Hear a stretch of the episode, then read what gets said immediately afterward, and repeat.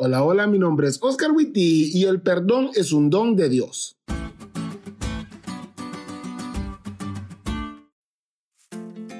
Cuando alguien te lastima, ¿qué haces? Opción A, abrazas a la persona y le dices, no pasa nada, es más, te agradezco que me haya lastimado. U opción B, te enojas y durante un tiempo guardas resentimiento o en el peor de los casos, rencor. No necesito conocerte para saber que probablemente escogiste la opción B. Y déjame decirte que eso es normal. Incluso se podría decir que humano. Probablemente José llevó resentimiento, enojo, amargura e incluso rencor contra sus hermanos por el insignificante hecho de haberlo vendido como esclavo. Pero mientras estaba en Egipto, en algún punto entre ser esclavo en la casa de Potifar y ser gobernador, decidió perdonarlos y lo sabemos porque de otra manera la ira y la amargura lo hubieran paralizado y nunca hubiera podido llegar hasta donde llegó. Como dice la lección, el perdón fue un factor clave para encontrar sanidad y recomponer su vida nuevamente.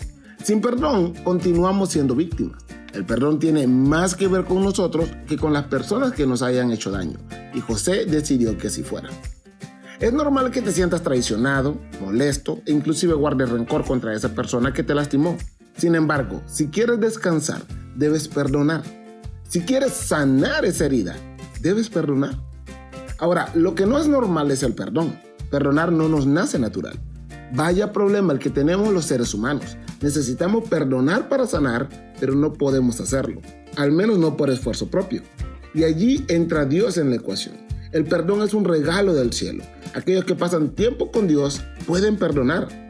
Si hay alguien que te ha hecho daño, ya sea en el seno de la familia o en la iglesia o en cualquier otro lado, pídele a Dios que te dé suficiente perdón, tanto que puedas dárselo a aquellos que te dañaron y te sane por completo.